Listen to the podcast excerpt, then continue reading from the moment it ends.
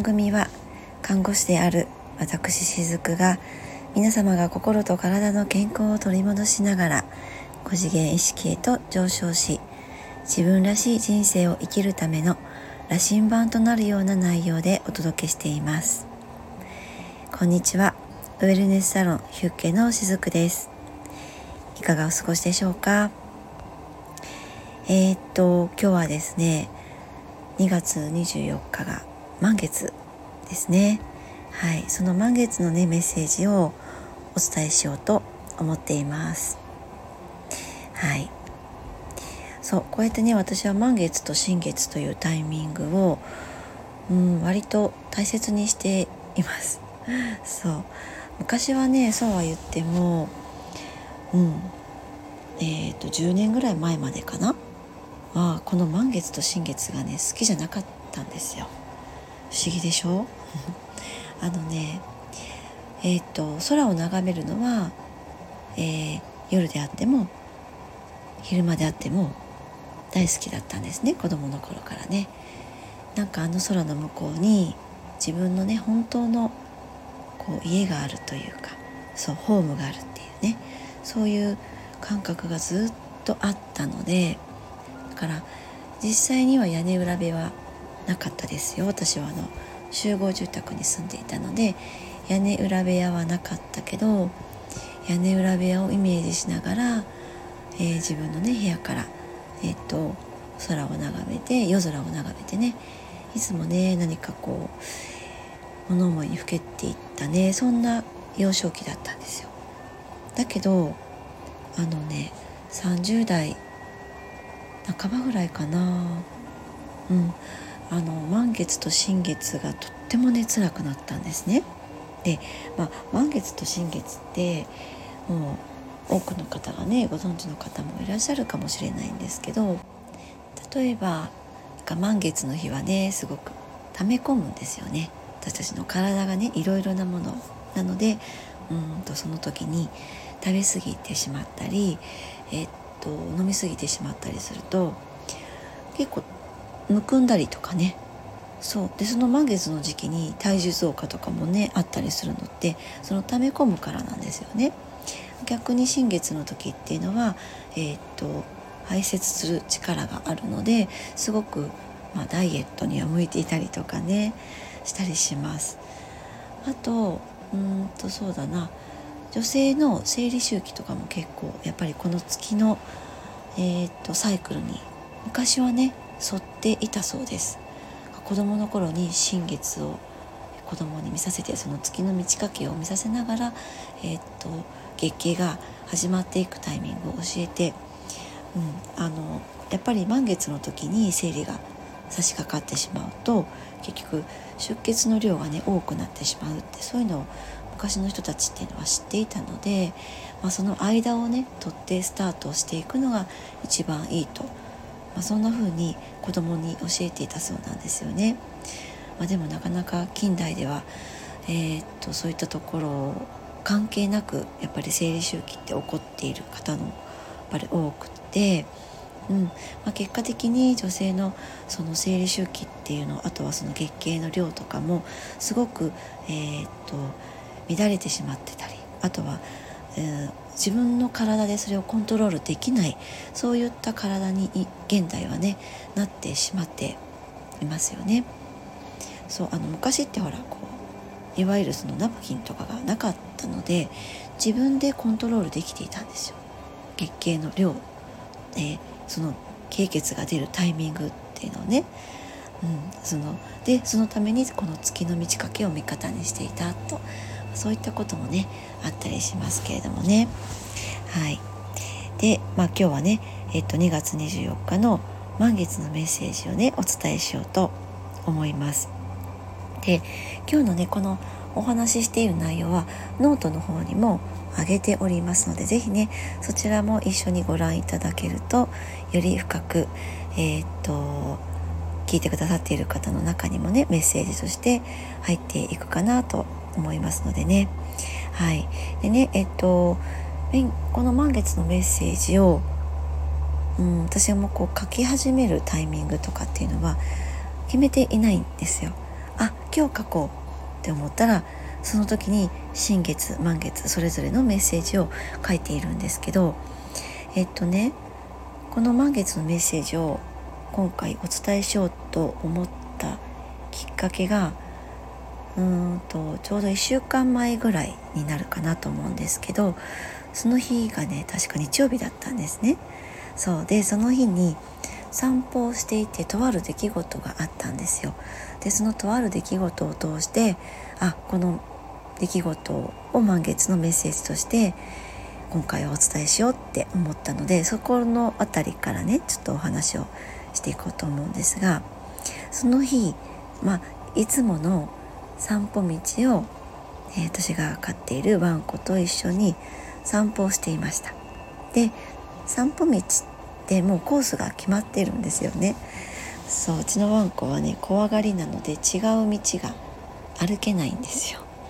うん、でまあなんならね途中まで抱っこして小型犬なのでね抱っこしていけるんですけど抱っこして、えー、その彼女がメスなのでね彼女がうんと歩けるっていうタイミングのところに来たら下ろすようにしてるんです。でそこから一緒に歩いていくんですけどその日もいつもの散歩道を通っていたんですね。でその散歩道には途中住宅街を抜けると畑とか田んぼがある農道に出ます。であの時間帯によってはねあと日によってはその近所の方がね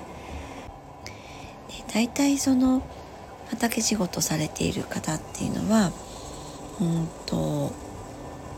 もう引退された方ねえー、とお仕事引退されたであろう方々がほとんどなんですけれどもね。うん、で、うんと、規模としてはうんと、まあ、ご自宅で召し上がるであろうぐらいの規模のものからもう本当にねご商売につながるような規模の方とかも様々なんですけれどもねでその日もいつものように農道を歩いていたんです。でその時ねふと見上げた空が美しかったんですよ。今日のこの放送のえっとサムネイルっていうんですかねあの写真のところにも上げていますけれどもねそうそのお写真をね撮ったりあとえっとワンコがねちょうどクンクンクンクンその辺りをなんか匂っていたのであまあ誰かこうね他のワンコ仲間と、えー、挨拶してるんだろうなとか思いながらその訓活が終わるのを待っていたんですよね。そうそしたらふとねなんか視線を感じたんですよね畑の中の方から。でそちらの方に目をやってみるとおそらくね80代半ばかなと思うんですけれどもあの男性がねじーっとこちらを見ていたんですよね。でん？何かな？って思ってたんです。私はあの存じ上げない方だったのでそう10メートル先ぐらいにねその方いらっしゃったんですけど存じ上げない方だったんですよ。そしたらその方がねこんな風におっしゃったんです。ちょっとあんたサニーレタス持っていかんかね？って言ってあの声をかけられたんですよね。であのまあもしかしたらねお会いしてたかもしれないです。もうなだったらあのなぜならいつもの散歩コースなのでもしかしたらね会っていたかもしれないですけど、まあ、畑の中にいらっしゃればね話すこともないからねおそらく、うん、お互いに認識がない方だと思うんですけども、まあえっと、そうやって声をかけられてねちょっとびっくりはしたんだけど、まあ、その方がねすごく穏やかな感じでそうやっておっしゃっていただけたのもあって「まあ、ありがとうございます」って言って私はその方の方へねあのワンコを抱えて向かっていったんですよね。そしたらあのねえっと、まあ、大きな紙袋です外側にはビニールが貼ってあるいわゆるこう本当にこうデパートね百貨店とかでも買い物をしたらこう入れてもらえるようなあれぐらいの大きな紙袋にサニーレタスがもういっい入っててぎっしりと。でそのね半分くらいはあの別のねスーパーのビニール袋に入れてあったんですよ。で最初はねそのビニール袋に入っている方を私に差し出してくれたんですね。でもビニール袋なので中が見えるんだけどパッと見てももうかなり大きな株のものが3つくらいはね入っていたと思うんですよね。で、まあ、それをねありがたくいただきますって言ってお話をしていたら、まあ、何気なくねその方ねなんかこうご自身のお話をねしてくださったんですよ。そうでね、まあ、その内容っていうのが以前はねそのどこかにね例えばこう JA とかに出荷するほどね畑いっぱいにね野菜を育てていらっしゃったそうなんです。であのそんな話をしながらどこからどこまでが自分の畑だっていうのも教えてくれたら本当にね広かったんですよ。でサニーレタス以外にも玉ねぎも400ぐらい植えてあったり大根もあってえっとネギもあったかな。もう本当にねいろんなお野菜が植わっててそう。だけれども数年前にねそのご病気をねされたそうなんです。でそれ以来は以前のようには畑の管理がねできなくなってしまった。でねでさらにはその病気の原因っていうのが長年もう何十年も勤めていたあの地元でもね有名な企業の中で起こった公害であったそうなんですね。もうこれはね全国的に有名な、えー、企業なんですけれどもねそうで、まあ、それがねその方が退職してしばらく経ってそれが公害であったっていうことが判明したそうなんですね。でまあその闘病しながらもその公害なので役所に行ったりとかいろんなところでの手続きもしなきゃいけないっていうことでとてもね大変だったそうなんです。ね、そして、まあ、私もねその病名を聞いてあの分かったんですけれども治るものではないんですねこの病気がね。でまあ、なので、えー、っといろんなねご家族の方親戚の方にもそれを伝えて、まあ、死をね覚悟した時期もあったそうなんですね。だけどだけれどもねその後この方にいろんなご縁があっていいお医者さんにも巡り会えてえー、っと、まあ、そのお医者さんはねこの方が畑を持っているっていうのも知って畑にね少しでも行くことをねしてみなさいってそんな風にも言ってもらえたそうなんですね。そうなかなかねそのその方の、えー、生活背景を見てそんなアドバイスをしてくださる先生ってなかなかね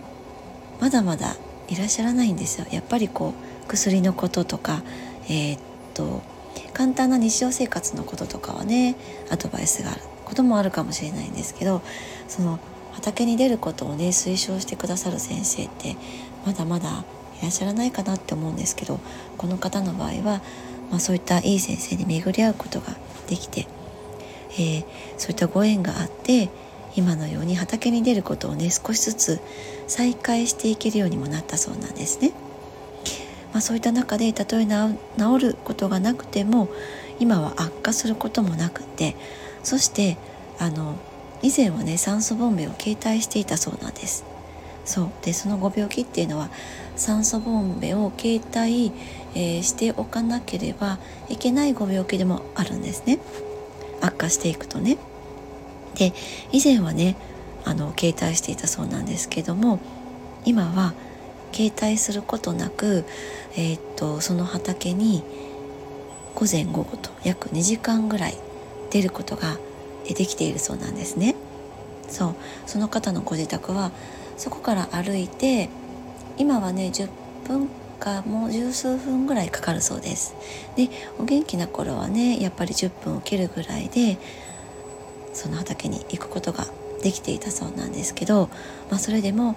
えー、ボンベを携帯することなく歩いてそこまで行くことができているそうなんですね。で私その話をね聞いてふと思い出したんです。確かに数ヶ月前に私酸素ボンベをね携帯して歩いておられる男性ご老人をね見かけたことがあったんですよ。2回ぐらい。でその時はね、まあ、会釈する程度だったんですよね。で酸素ボンベを携帯しながら散歩されてるんだなっていうぐらいに私の中ではあったんですけどおそらくその先にある畑にその方行っておられたんでしょうね。で本当に今はあの酸素ボンベを携帯していないんです。あの畑のそばにある小屋とかもね見させてあの教えていただいたんですけどなかったんですよね。そう本当にね数ヶ月前だったと記憶しています。まだ寒くなる前だから11月ぐらいかな。そう真冬になる前だったのでね。で本当にその方はそうやってあのご自身の病気を、まあ、ある意味乗り越えて今を生きておられるんだなっていうのを私もねこの方のお話を通して感じたんですね。でまあそんなお話を通して、まあ、2時間ぐらいね朝昼といるからまた通った時にいたらね声をかけてまたお野菜持って行ってねなんてそんなお話をね何分ぐらいでしょうかね15分程度ぐらいさせていただいたんですでもうその後にはね実はその最初はねビニールに入っていたサニーレタスを私にくださっていたんですけど、うん、まあもうなんなら全部持っていかんかねって言ってそうあのくださったんですよ。うん、で私はねあの帰ってそれをこうちょっと洗ったりしてまあそれでも私我が家だけではもちろん食べきれないのであのその方にもねお伝えしたんだけどじゃあ私のね職場にもたくさん、えっと、職員がいるのでみんなに分けさせていただけますねって言ってあの持って帰ってそうで翌日皆さんに分けたっていう、まあ、そういったことがねあったんですけれどもそうまあこういったこうなんだろうなこの流れがこう人間のね本来の在り方でもあるよなって、まあ、改めてね思った一日でもあったんですね。そうでね今日の満月のメッセージはこれは前置きでも何でもなくてここはすごくつながっているんですけれどもとはいえねずっと前の私だったらこの日のようにこのサニーレタスを受け取らなかったと思うんです。もうねそもそも以前なら私はね声をかけられなかったかもしれないです。そう、まあ、そういったオーラも出していたかもしれないですね。うん。なんかこう周りのそういった声かけとか何かこうあなたにこれをあげるよとかそういったのを受け取らないっていうオーラを出していたかもしれなくって。ね。あのもし声をかけられたとしてももう遠慮してね受け取らなかったかもしれません。そう実際そうだったんですね。私はねめっちゃ受け取り力のない人だったんです。そう。今日の満月のメッセージはあなたは受け取る力がありますか？っていうことなんですね。であのその受け取る力っていうのはね男性性の与えるっていう働きの反対側にある女性性の特徴でもあります。なので女性がねその女性性を生かして幸せになるのに欠かせないスキルっていうふうにも言われているんですね。この受け取る力がです、うん、それは例えばプラスとマイナスのように男性性と女性性っていうのはお互いにその働きを相対的に持っていてうまくそれをエネルギーとして循環することで成り立つとも言えるんですね。あのここでの男性性とか女性性っていうのは肉体的なね性のところでもないですしあとはその女性らしさとか見た目の男性らしさとかそういう類でもないですよ。はい、あの人がね成長する過程ではさまざまなね価値観とか信念の変化っていうのがそこにあってそれは子どもの頃のように素直に受け取ることが苦手になってしまうっていうことがね特に女性にはねよくあることかなって思います。そうだからあのお客様のまあほとんどの方がね女性でもありますけれどもやっぱり皆さんえー、っと与えることはとても得意で上手なんだけど与えてもらう受け取るっていうことがねあの受け取り下手な方がねとっても多いんですね。それはその人が成長していく過程でそういったこう受け取る力が弱くなってしまうそういったこう環境の中で育っていてそれが信念となってしまっているっていうことが大いにあるからなんですけれどもあとは、まあ、大きくなってからも女性がね今や社会に進出するような時代にもなっていて男性に負けず劣らず、まあ、その同じ土俵でね生きようとしてしまってそういった中で女性が男性性を前面に出して生きようっていう風にしたそういったこう結果でもねあったりするんですね。これはね私も そういった状況の時があったりしたんですけれども、まあね、これがこう癖にもなったりするんですよね。であのここでね何が問題かっていうと与えるっていうのが男性性であるのに与えられることを否定する場面がその増えていってしまうんですよね女性に女性側にね。でそういった中で与えられなくても生きていけるっていう女性も増えていってるんです。で結果的に、まあ、男性の存在がありづらくなってしまって男性との歯車が合わなくなっているっていうことも起こっているんです。えっと脳の仕組み的にですね与えることに喜びを感じる男性と与えられることに喜びを感じる女性これは脳の仕組み的にそうなっているんですねだから本来ならお互いがにっこりこう満足して幸せになれるっていう仕組みなんですけどあの先ほど言ったねちぐはぐな観念体系っていうのが邪魔をしてしまってなんかうまくいかないなってなんか違うなって、まあ、そういったパターンがもう至る所で勃発したりするんです。もう私なんてねずっとね私の中で私を取り巻く環境の中でこういったことがもう常に勃発していたんですね。あちこちで。パートナーシップでもそうだし職場でもそうだしでね。そう。でこういった時にありがちなのが男性が頼ってほしいなって思っている時に女性が全く頼らずにもう自分で全部やってしまって。もうこのね双方が絡む理由すらあとはその段取りすらもそこにない状態っていうそういった状況になるんですよ。でこんな時に女性が男性を頼れない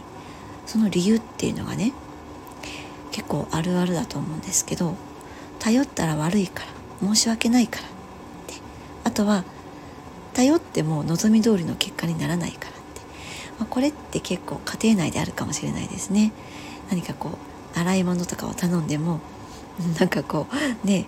洗い方が気に食わないとかね自分の思い通りにならないってなっちゃうと自分がやった方が早いとかねそういったのもあるかなと思うんですよね。あとは何だろうなこれは女性のプライドなのかなその借りを作りたくないとかですね、うん、あと、まあ、自分でやった方が早いとかね。大体こんなところが女性が男性を頼れない理由としてこうあったりするんですよね。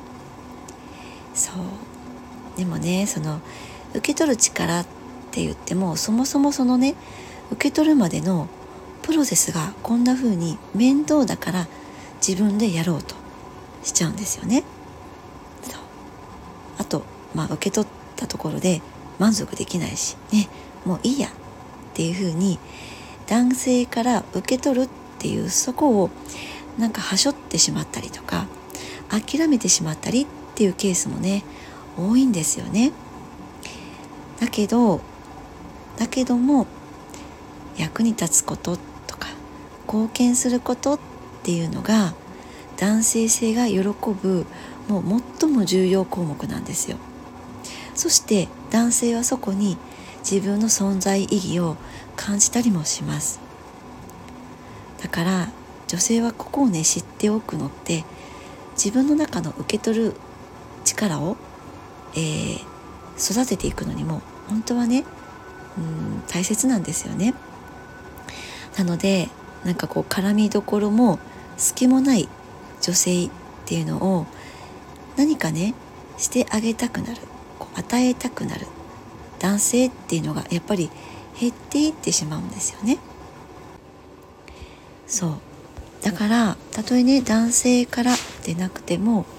与えてくれるものをね素直に受け取れるようになるにはやっぱりこう自己肯定感の欠如っていうのもあったりしますしあとはさまざまなブロックで呼ばれるような観念とか信念がそこをね邪魔しているっていうこともやっぱり多いんですよね。そしてそれらを取り除くために、